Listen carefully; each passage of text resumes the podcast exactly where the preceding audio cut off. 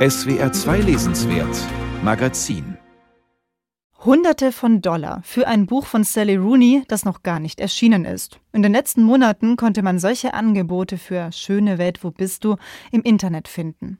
Verkauft wurden unkorrigierte Vorab-Exemplare, die wenige auserwählte Journalistinnen und Journalisten, Buchblogger und Influencer bereits im Mai erhalten haben.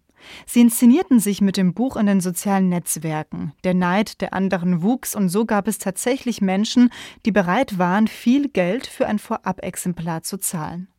Verlage versuchen zwar solche illegalen Verkäufe zu unterbinden, aber andererseits ist es natürlich beste Werbung für das Buch und für die Autorin Sally Rooney. Sie ist längst ein Phänomen, das sie gar nie sein wollte. So geht es auch ihrer Figur Alice. Ich frage mich jeden Tag, warum mein Leben so geworden ist. Ich begreife nicht, warum ich das ertragen muss, dass man Artikel über mich schreibt und dass ich Fotos von mir im Internet sehe, dass ich Kommentare über mich lese. Wenn ich es so hinschreibe, denke ich, das ist alles, na und? Aber Tatsache ist, obwohl es nichts ist, macht es mich unglücklich und ich will nicht so leben. Alice Kelleher ist 29 Jahre alt und eine berühmte Schriftstellerin. Vielleicht noch nicht so berühmt wie Sally Rooney, aber einige Gemeinsamkeiten haben die beiden schon. Beide kommen aus Irland, haben zwei Bücher geschrieben, Millionen davon verkauft und stecken jetzt in einer Schreibblockade. Mit Schöne Welt, wo bist du konnte Sally Rooney ihre Blockade brechen. Ihre Romanfigur Alice hat hingegen seit zwei Jahren kein neues Buch angefangen. Nach einem Nervenzusammenbruch in New York nimmt sie sich eine Pause und zieht an die irische Westküste. Dort lernt sie in einer Dating-App Felix Brady kennen. Auch er ist Ende 20 und auch sein Leben läuft gerade nicht so geschmeidig. Er packt Pakete in einem Warenlager und betrinkt sich in seiner freien Zeit mit Freunden. Felix ist ein schwieriger Typ, unzuverlässig und verletzend Alice gegenüber. Mal meldet er sich lange nicht, um dann wieder high und betrunken nachts vor ihrer Tür aufzukreuzen und Sex einzufordern. Alles an ihm schreit nach besonders ungesund ausgeprägter toxischer Männlichkeit. Du lässt es nur zu, dass ich mich schlecht benehme, weil du dadurch über mir stehst. Und da willst du sein. Oben, über den Dingen. Das ist das eine Paar in Schöne Welt, wo bist du? Das zweite besteht aus Eileen Leiden und ihrem Kindheitsfreund Simon Costigan. Eileen und Alice sind beste Freundinnen. Sie haben sich im Studium in Dublin kennengelernt. Einst gehörte Eileen zu den Jahrgangsbesten. Jetzt ist sie Redaktionsassistentin in einem winzigen Literaturmagazin. Simon ist Mitte 30. Er ist gläubig, gilt als ein wahnsinnig schöner Mann und arbeitet als Politikberater für linke Parteien. Eileen und Simon umkreisen sich seit ihrer Jugend, hatten zwar mal eine kurze Affäre, kamen aber bisher nicht so richtig zusammen. Man kennt diese Paarkonstellationen aus früheren Rooney-Romanen. Die Menschen sind jung, schön und irgendwie interessant. Gleichzeitig lautet ihr Beziehungsstatus, es ist kompliziert. Man kann davon ausgehen, dass sich ein großer Teil der Rooney-Fans in diesen Figuren wiederfinden wird. Aber macht das den Hype um ihre Romane aus? Die Möglichkeit, sich in ihnen zu spiegeln?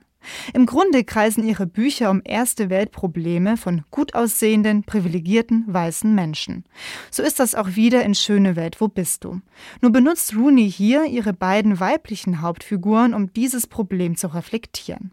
Alice ist der Meinung, der euroamerikanische Gegenwartsroman sei schlecht, weil er aus künstlerischen Gründen die harte, gelebte Realität der meisten Menschen verdränge.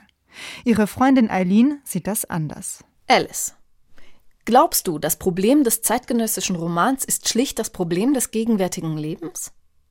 Ich stimme dir zu. Es erscheint vulgär, dekadent, sogar epistemologisch brutal, Energie in die Trivialität von Sex und Freundschaften zu investieren, wenn die menschliche Zivilisation vor dem Zusammenbruch steht. Aber gleichzeitig mache ich das genau jeden Tag. Sex und Freundschaft als Antrieb des menschlichen Lebens und auch für Sally Rooneys Literatur. Ihr Talent ist es, in einer reduzierten Sprache komplexe emotionale Verwicklungen präzise wiederzugeben. Doch man bekommt in ihrem neuen Roman den Eindruck, sie habe deswegen ein schlechtes Gewissen und möchte ihre weiblichen Hauptfiguren nun mit mehr intellektueller Reife ausstatten.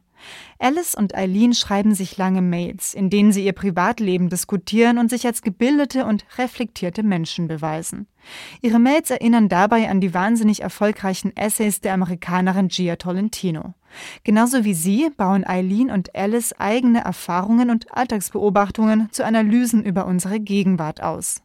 Der Siegeszug von Plastik, der Verlust eines Sinns für Schönheit, der Untergang alter Mittelmeerkulturen in der Bronzezeit, all das treibt die beiden um.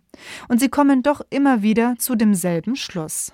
Und während die Welt so ist, wie sie ist, und die Menschheit sich an der Schwelle ihrer Auslöschung befindet, mittendrin in all dem sitze ich hier und schreibe schon wieder eine Mail über Sex und Freundschaft. Aber wofür soll man leben? Fast entschuldigend klingt das. Schließlich geht es bei Rooney auch hauptsächlich um Sex und Freundschaft.